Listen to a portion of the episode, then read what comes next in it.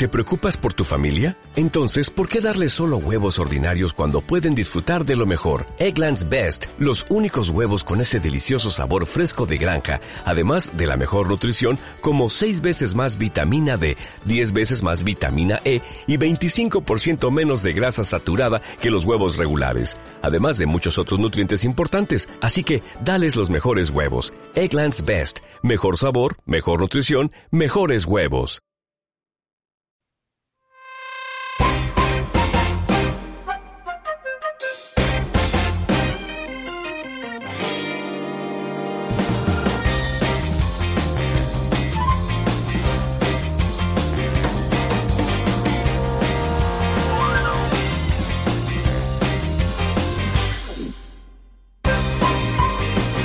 Bienvenidos a La Lata de Maíz, hoy en un podcast muy especial porque es 4 de julio, es Día de la Independencia en Estados Unidos y es un día pues eh, de béisbol por excelencia.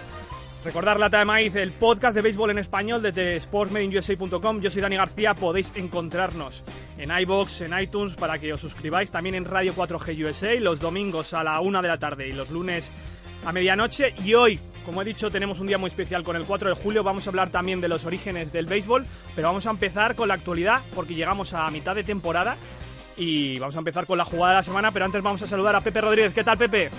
¿Qué pasa, Dani? Bienvenido ¿Cómo de nuevo. las fiestas americanas para los eh, que nos gusta el deporte. eh? Eso es, hoy es un día muy bonito y bienvenido de nuevo después de unas cuantas semanas. Soy tipo escurridizo. Sí, un poco.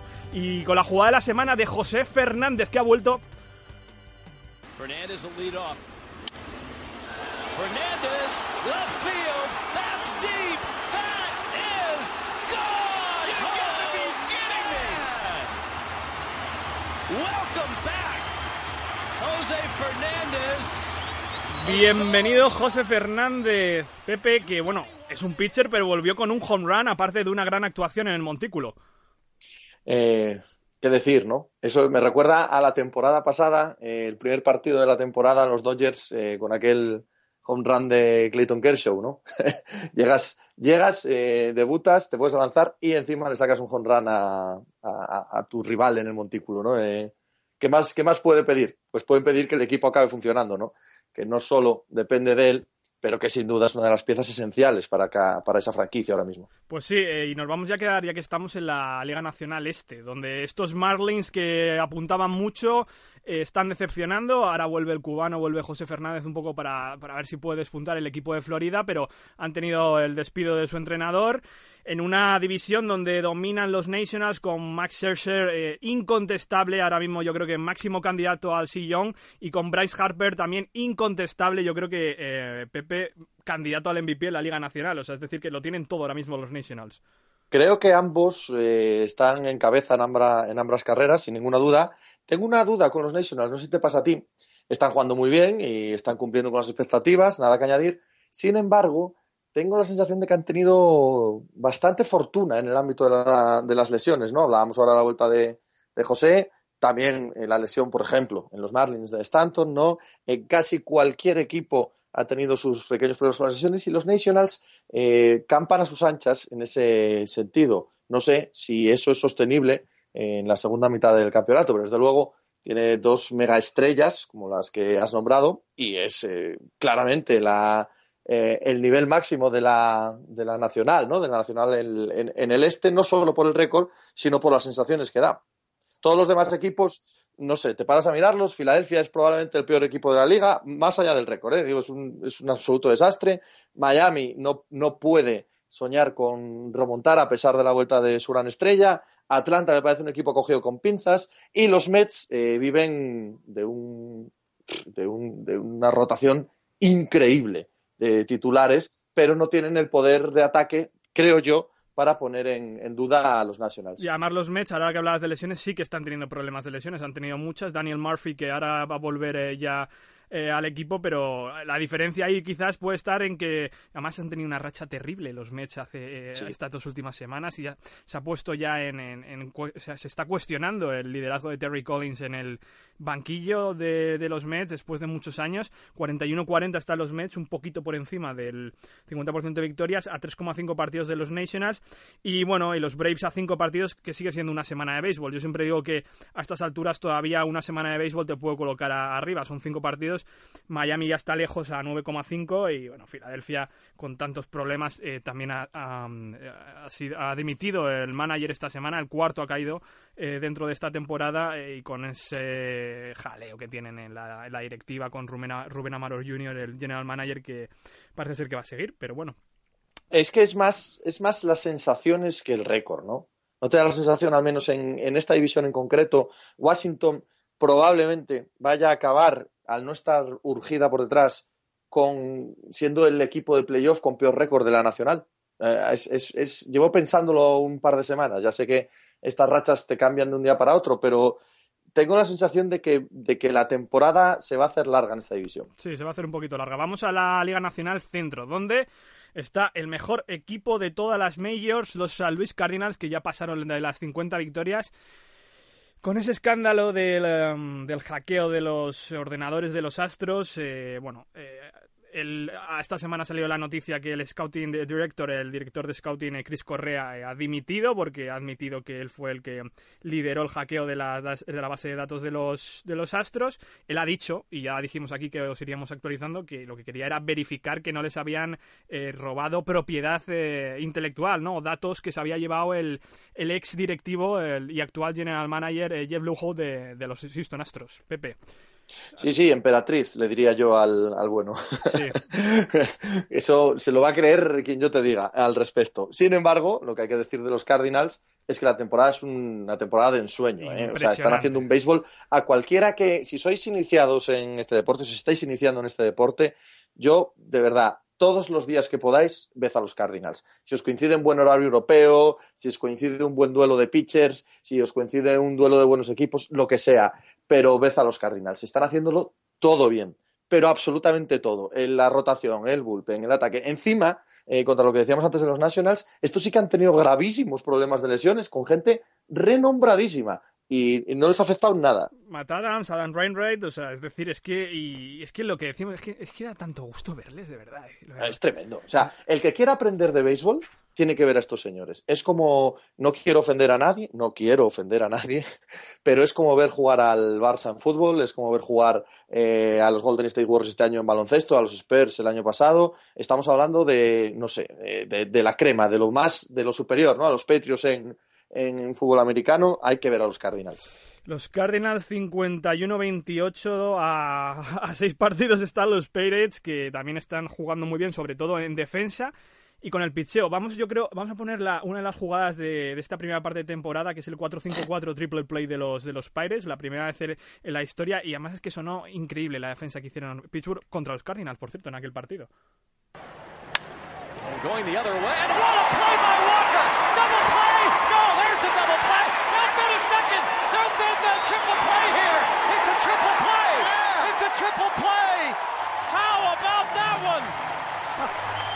A seis partidos están los Pirates y luego vienen los Caps a 8,5. Es más de una semana de béisbol, Pepe, pero eh, están con balance positivo. 42-36 estarían en posición de, playoffs ahora mismo. Estos Caps con Joe Maddon, que, que han tenido una racha mala estas dos últimas semanas y cogió el bono de Joe Maddon y llamó a un mago.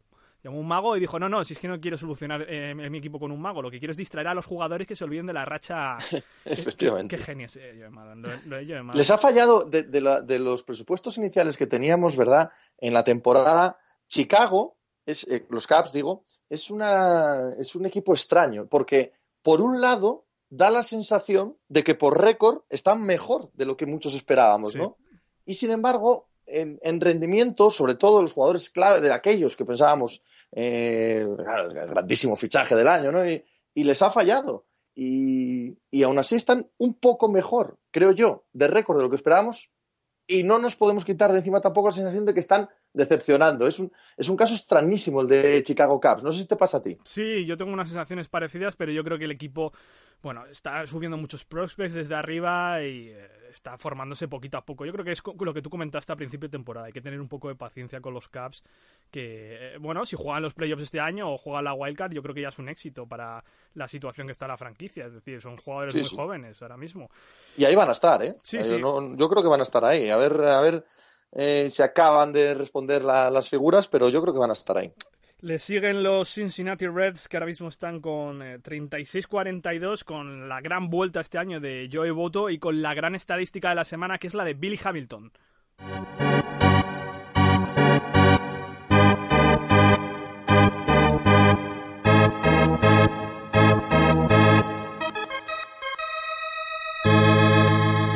El otro día Billy Hamilton, que robó cuatro bases contra los Minnesota Twins, lleva 40, 40 esta temporada. Y eh, bueno, está a un ritmo que, que, que va a destrozar récords de los últimos 30 años, Pepe. Sí, y no olvidemos de los Reds como gran historia de la temporada, que no lo ha sido hasta ahora, pero que va a empezar a ser gran historia a partir de ahora. Cueto. Johnny Cueto, Sí, probablemente acabe siendo traspasado a algún equipo con aspiraciones y tengo la sensación de que va a ser una de las grandísimas historias de lo que se nos viene encima y que allá donde acabe eh, cambiará la fisionomía de, algún aspirante y, por supuesto, de sus rivales de división, claro. Sí, sí, lo hablábamos el otro día con John, que está en el trade deadline, está ahí eh, la, la picota para, para traspasarse. Vamos a la Liga Nacional Oeste, donde los Dodgers llevan dominando desde el minuto cero de esta, Sí. de esta temporada, pero no están tan mal los Giants, que empezaron muy mal, pero siempre están ahí un poquito... Pero eh, como mal, se- se Pero, o sea, es- esta es una de las grandísimas sorpresas de la temporada y mira que es difícil decirlo de los campeones, pero lo hablábamos a principio de temporada en la offseason, acuérdate Dani, que bueno, eh, ¿qué te voy a contar a ti de los Yayas, no? Eh, un año campeones, un año fuera de playoff, un año campeones, un año fuera de playoff. Y viendo la composición de la, de la plantilla, viendo los problemas que han tenido de bajas, de lesiones, etcétera, a mí me sorprende muchísimo que, que estén ahí arriba. Están en una racha eh, fatal los últimos días y aún así San Francisco siempre está ahí. No sé, eh, yo, pero vamos, no los descartaría en absoluto. Yo creo que la temporada de San Francisco es remarcable. Por supuesto, los Dodgers son el grandísimo equipo de esta división, pero no me esperaba esta temporada de los Giants. Es un... Ya sé que resulta raro decirlo, ¿eh? De, de los campeones, pero me, están sorprendiendo. Sí, y además han vuelto ahora Jake Peavy y Matt Kane a la rotación después de sendas lesiones, así que el equipo puede mejorar poco a poco, a poco. Y de hecho se comentan eh, bueno, que puede llegar algún traspaso en estos días de verano. Los Dodgers que siguen tirando con todo lo que tienen. El gran año de Zach Greinke. Eh, Yasel Puch está lesionado mucho tiempo. Parece ser que está creando ciertos problemas en el vestuario. Ha salido a la luz que bueno, no es un buen compañero. El gran año de Jock Peterson, que el otro día poníamos una jugada de la semana de él, el rookie de Los Ángeles Dodgers en una división que dominan con claridad. Los padres eh, se deshicieron de Bad Black, de su manager, otro entrenador que cayó. Rockies y Diamondbacks sin hacer mucho ruido por debajo, especialmente los Diamondbacks, Diamondbacks que no están haciendo una temporada tan mala, pero los Rockies que bueno siguen ahí en el Terrible. terrible. Sí, no solo terrible la temporada, sino lo que se atisba, ¿no? Eh, no sé, eso es otra de esas franquicias que da la sensación de ir a la deriva. No así los Diamondbacks, ¿eh? Los Diamondbacks eh, han encontrado un par de piedras sobre las que fundamentarse y es un equipo divertido de ver, ¿no? ¿No te parece? Igual, igual soy muy subjetivo aquí, por, no sé si es por colores y por qué, pero cuando me cae un partido de Arizona, o quizás al ser costa oeste profunda, que normalmente juegan un horario poco adecuado para los europeos, cuando los pillas, yo por lo menos los pillo con muchas ganas y siempre es un equipo que me, que me entretiene. Hombre, Paul Goldsmith está líder de las, Tremendo. de las majors en porcentaje de bateo. O sea que Sí, sí, divert- divertido siempre va a ser otra gran temporada del viejo Paul, o del joven Paul, mejor dicho. Eh, otra gran temporada que está, pues eso, ayudando un poquito a los Diamondbacks que están, eso sí, están con balance negativo, están 39-41. Vamos a cambiar a la Liga Ameri- Americana, Pepe. Eh, división Este. No sé por dónde empezar, si por arriba o por abajo. Y eso que los Red ahora mismo están solo a seis partidos de la cabeza, que una buena semana de béisbol les pone arriba, pero la temporada de los Red Sox es lamentable. Lamentable, completamente lamentable. De hecho, es lo único lamentable de esta división en la que yo creo que todos los otros cuatro equipos se pueden sentir satisfechos. Baltimore y Nueva York, digo yo, por encima de lo que esperábamos de ellos. De Nueva York incluso muy por encima. Y Tampa y Toronto, que han tenido sus dudas, eh, ambos asentados en, en sus grandes fortalezas. Toronto en un ataque devastador, si os gustan, si os gustan los bateos, es el equipo a seguir. Y Tampa en una rotación también que está manteniendo al equipo. ¿no? Eh, quitando Boston, que lo que dices tú, está, no sé, es terrible la temporada que han hecho. Es una división en la que todos están jugando bien y que por lo que se ve nos va a dar muchas alegrías hasta el final, ¿no? Aquí Sí, sí. solo va a salir probablemente un clasificado para playoff y va a haber tortas hasta la jornada final. De hecho, hay cuatro equipos en un margen de un partido, titulares por equipos. New York Yankees, la vuelta de Arroz, de duda. de Alex Rodríguez. Boston Red Sox, yo creo que lo único que se puede destacar es el, el rookie Eduardo Rodríguez, el venezolano. Eh, los Blue Jays, eh, Josh Donaldson. Total. Por cierto, Josh Donaldson que el otro día hizo un catch eh, increíble, lo poníamos aquí, vamos a volverlo a poner. Popped up. Donaldson will go to the rail. He'll get there, dives in and caught it. Oh, what a play! Josh Donaldson. De, esas que- pulling it de- down de esos fouls que se tiran en tercera base a por ellas, eh, eh, yo he visto, Gordon también hizo uno en primera fila, eh, Arenado me parece que también ha hecho alguno, dos o tres parecidos y bueno. Cuando acabe el año, cuando acabe el año, veremos esa jugada un montón de veces. Sí, sí. Eso no, no te quepa duda. Kevin Pillar también en el outfield ha hecho un par eh, para los Blue Jays que también están muy bien en defensa y el tercer titular es el de los Rays que como siempre están ahí. Se ha lesionado Matt Moore, que era uno de sus pitches principales y aún así están arriba. O sea, es que no les cuesta nada. Ellos siguen con su moneyball, con su efectividad. Lo de, Total. Los, lo de los Rays es como los Cardinals, es para hablarlo y analizarlo de verdad. Que da Total, gusto. ¿eh? Total. Es- además, eh, ¿cuán- cuán- ¿qué capacidad de sorpresa tenemos con ellos? Siempre que los ves por encima del 50% dices, anda, los Reyes.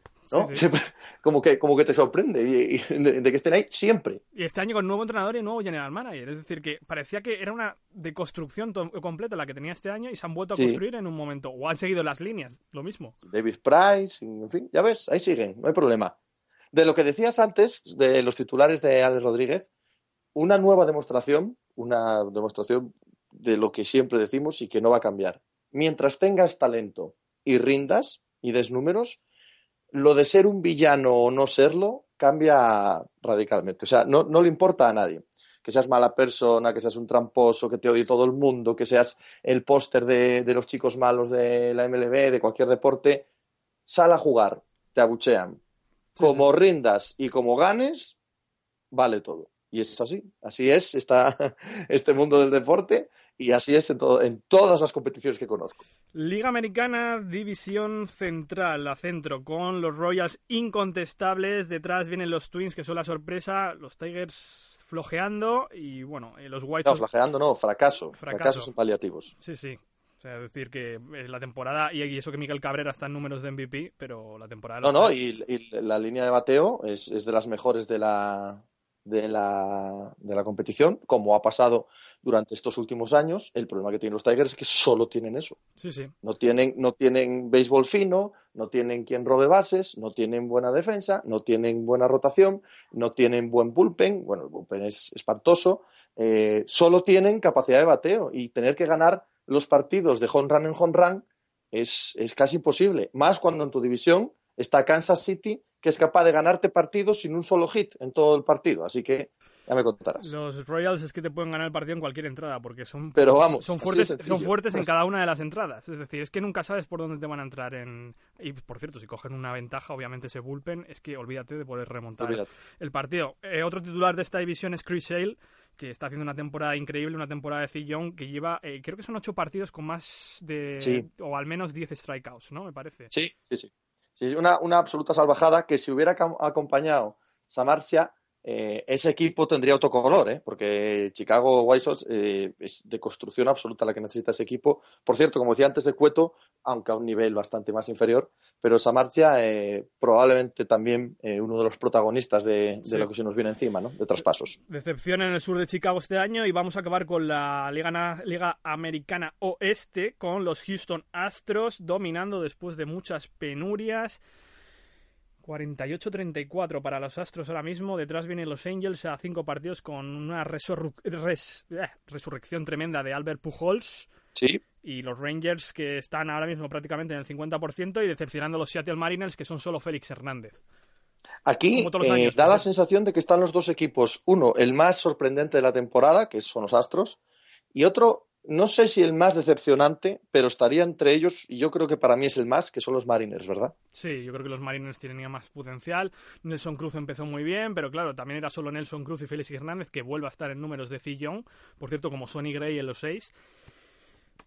Pero al final parece esta división que la tienen bastante clara los Astros, a no ser que peguen un arreón los Angels ahora con Pujols. Por cierto, los Angels son la noticia de la semana porque había bastantes problemas entre su manager eh, Mike, Mike y eh, su general manager eh, Jerry Dipoto, que es el que ha dimitido esta semana. Había ahí una guerra deportiva en la gestión tremenda y Dipoto al final ha tenido que salir un poco por la puerta de atrás con bastante bastante controversia, Pepe, en los Angels que no terminan de, carburar. Es lo, que pasa, es lo que pasa cuando firmas dos, tres, cuatro contratos de doscientos y pico millones de dólares y en dos años no estás peleando por las World Series. O sea, cuando haces ese desembolso es o para pelear por las World Series o para el fracaso absoluto, ¿no? Y aunque los Angels eh, probablemente no, no, estuvieran en la lista de favoritos de nadie este año, eh, lo cierto es que no te queda más remedio que, asumir tus fracasos, ¿no? Y, y, ha sido un equipo tan gastador en los últimos años que las exigencias son máximas. Y así debe ser, y así debe ser. Además, así lo creo yo también.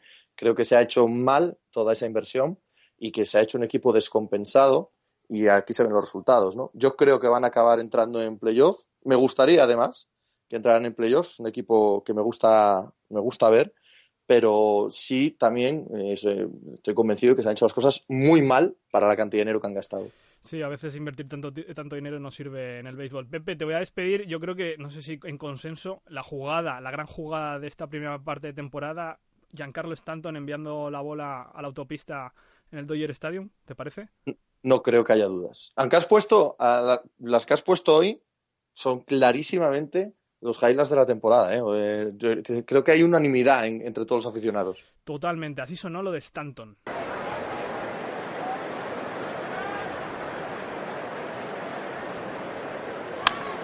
Stanton drives it left field, absolutely crushed and out Stadium. You don't see that. Bueno, Pepe, Stanton a la carretera, pedazo de bestia, por cierto, lesionado, ya lo has comentado antes, cuatro o seis semanas para los Marlins, que es con los que empezábamos con José Fernández.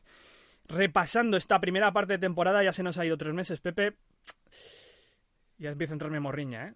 queda lo mejor. Cuando acabe esto, no quiero ni pensarlo, que luego lo paso muy mal a partir de octubre, noviembre. Pepe, muy bien, Dani. Pepe Rodríguez, muchas gracias, un abrazo. Un abrazo, tío, pásalo bien.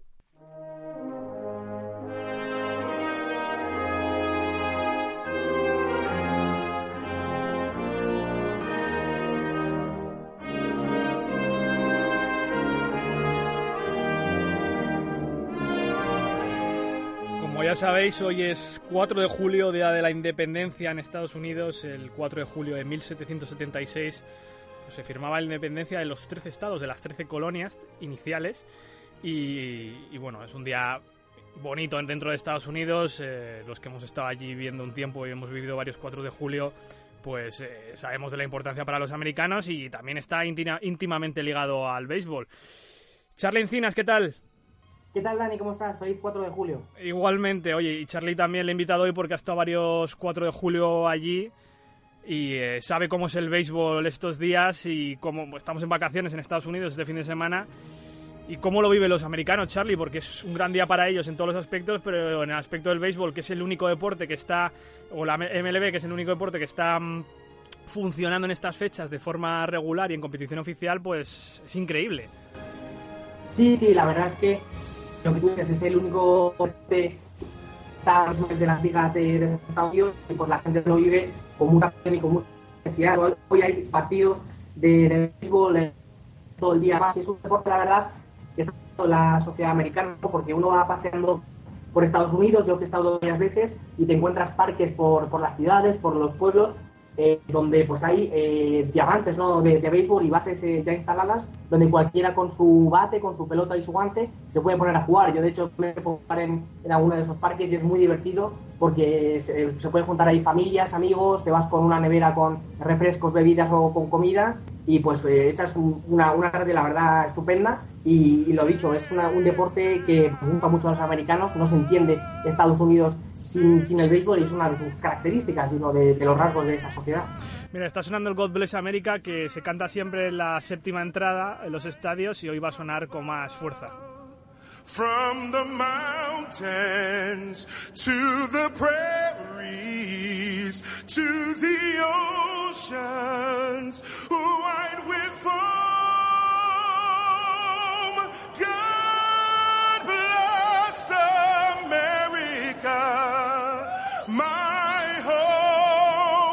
además, cómo viven esto los americanos, Charlie, con, con patriotismo a más no poder.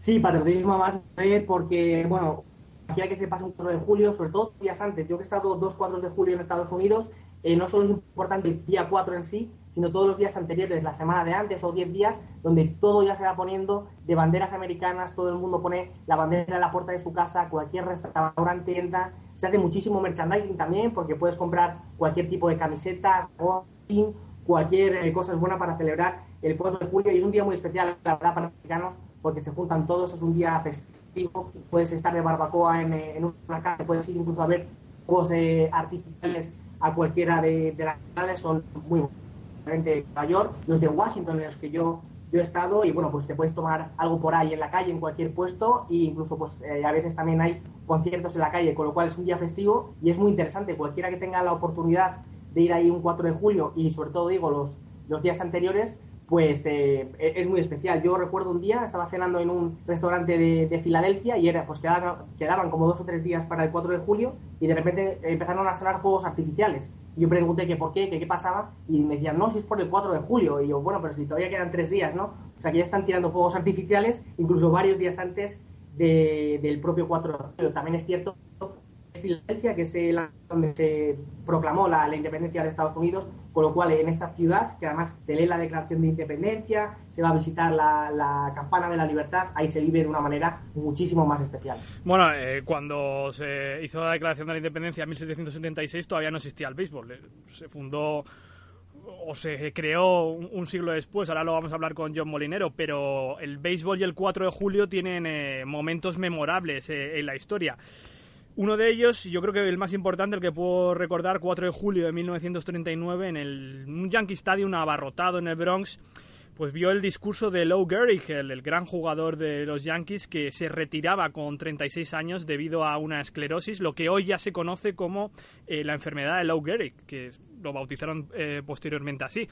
Gehrig que moriría después y en, la película, que por cierto os voy a recomendar, siempre hablamos aquí de películas de béisbol, eh, The Pride of the Yankees, El Orgullo de los Yankees, donde le interpreta a Gary Cooper, eh, lo ilustraron bastante bien. La ovación que dio el Yankee Stadium a Gehrig fue monumental. Eh, en uno, yo creo, de los momentos más emocionantes de la, de la historia del deporte, su speech, que la película de Pride of the Yankees sonaba de esta manera.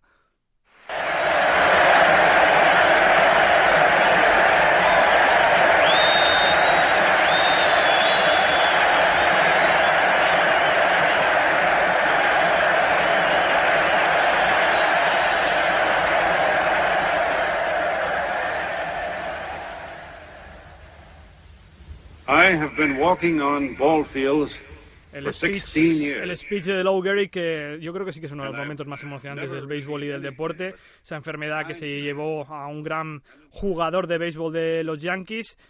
Y Charlie, otro momento memorable en la historia de la Major League Baseball, un 4 de julio. Mets Braves 1985 en el Fulton County Stadium de Atlanta.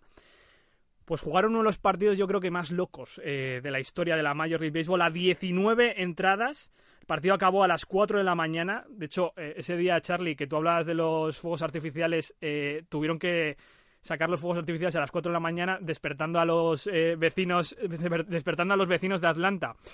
Y Rick Camp de los Braves en la entrada número 18, eh, pues eh, volvía a remontar en extra innings para el equipo de Atlanta porque los Mets siempre se adelantaron, acabaron ganando ese partido en la entrada 19, pero Rick Camp, eh, ante los mil espectadores que quedaban a las 4 de la mañana en, en el estadio de los Braves, eh, hizo algo espectacular que sonó de esta manera.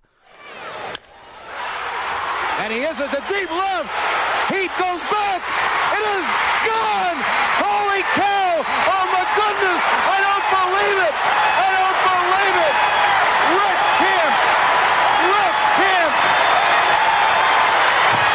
I don't believe it.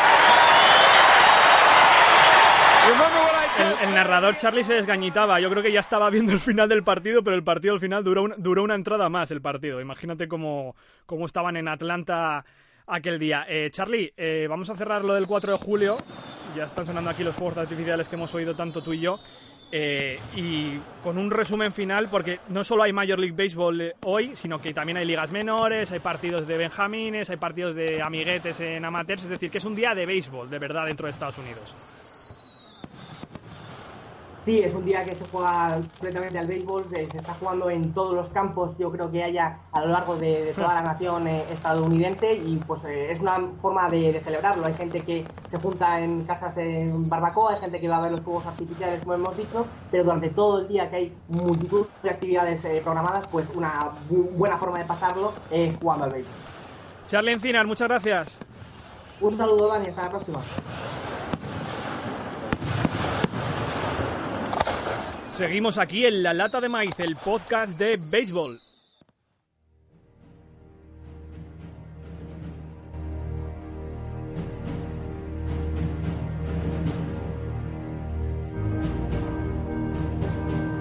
Ya hemos dicho con Charlie Encinas que bueno, el béisbol está muy ligado al Día de la Independencia. Feliz 4 de julio de nuevo a todos.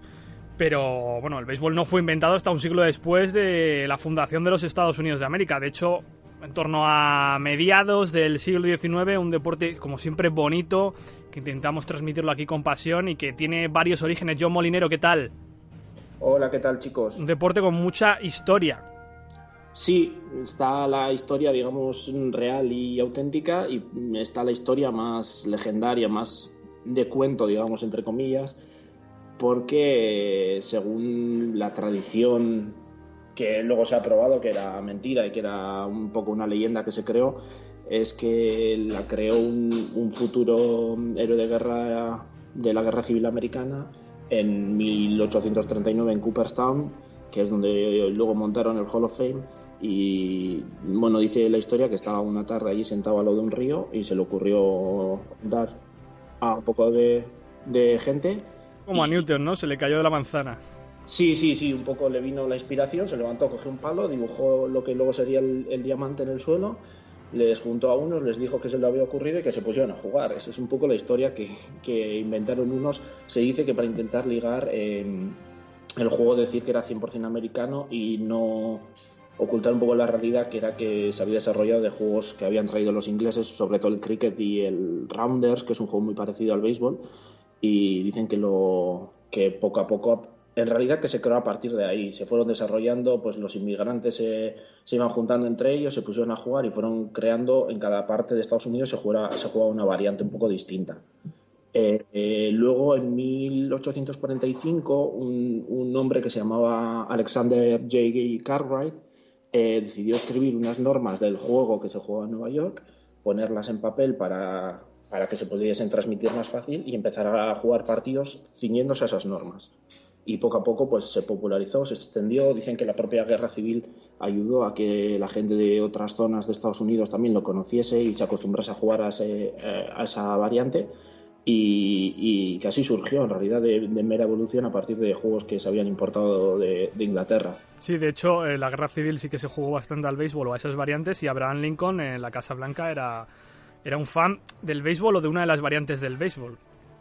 Sí, porque como digo, eso, eh, en cada zona al, las comunicaciones, al no ser las, que tenemos hoy en día, pues en Massachusetts se jugaba de una forma, eh, había variantes en las que no existía el foul ball, había variantes en las que podías eliminar al jugador tirándole la pelota al cuerpo en vez de tocándole. Entonces, eh, poco a poco se, la gente se acostumbró a la versión americana y como se hizo tan popular, pues eh, la gente se acostumbró a esa, se desarrolló, se acostumbraron y es la que conocemos hoy en día. Pero eso era un juego, porque quiero decir a la gente que, bueno, eh, seguía siendo todo muy amateur, esto no estaba profesionalizado, eran solo pues un juego entre colegas, es decir, como si hubiera el juego de la pelota, yo qué sé, como podía empezar la pelota vasca en su día, era un juego que es, entre trabajadores también. Que tenían, sí, sí, en el rato libre que tenían luego se iban a, a las campas y hacían un poco el, el diamante allí de un modo un poco rústico y se ponían a jugar unos contra otros, pero de modo mm, en, un principio completamente amateur y solo por, pasar el rato y hacer un poco de deporte. Hay una serie muy buena de, de nueve capítulos del documentalista Ken, Ken Barnes que se llama Baseball.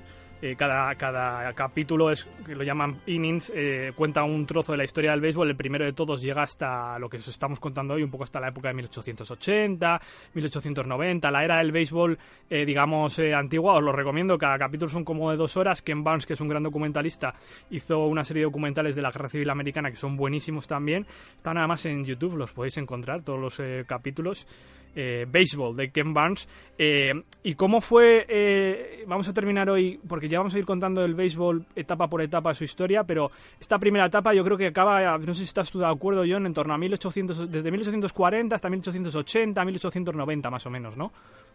Sí, fue la época un poco en la que se estandarizó primero el juego, se fue popularizando poco a, poco a poco, la gente se lo fue tomando, digamos, un poco más en serio, le fue interesando más, empezaron a estar dispuestos a pagar entradas. Dicen que las apuestas también ayudaron bastante a, a que se popularizase porque pasó de ser un juego en el que le interesaban los que jugaban a gente pues que empezaba a poner dinero para apostar por un equipo por otro y fue eso a finales de la década de 1870 eh, terminada ya la guerra civil que un, un, jugador y empresario de Cincinnati se le ocurrió juntar a, a los mejores jugadores que, que, se conocían en ese momento darle pagarles un sueldo y llevarles por las distintas ciudades de Estados Unidos, pues retando a, los equipos locales y cobrando una entrada a la gente que, que, quisiese verlo.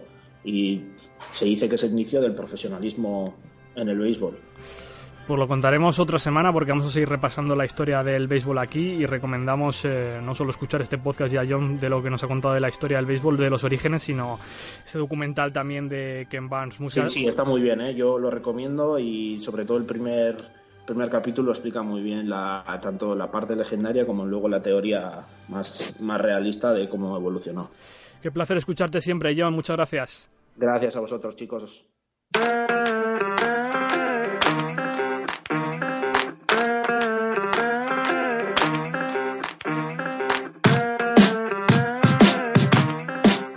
Hoy más que nunca este country para despedir la lata de maíz, el podcast de béisbol en español desde sportsmadeinusa.com.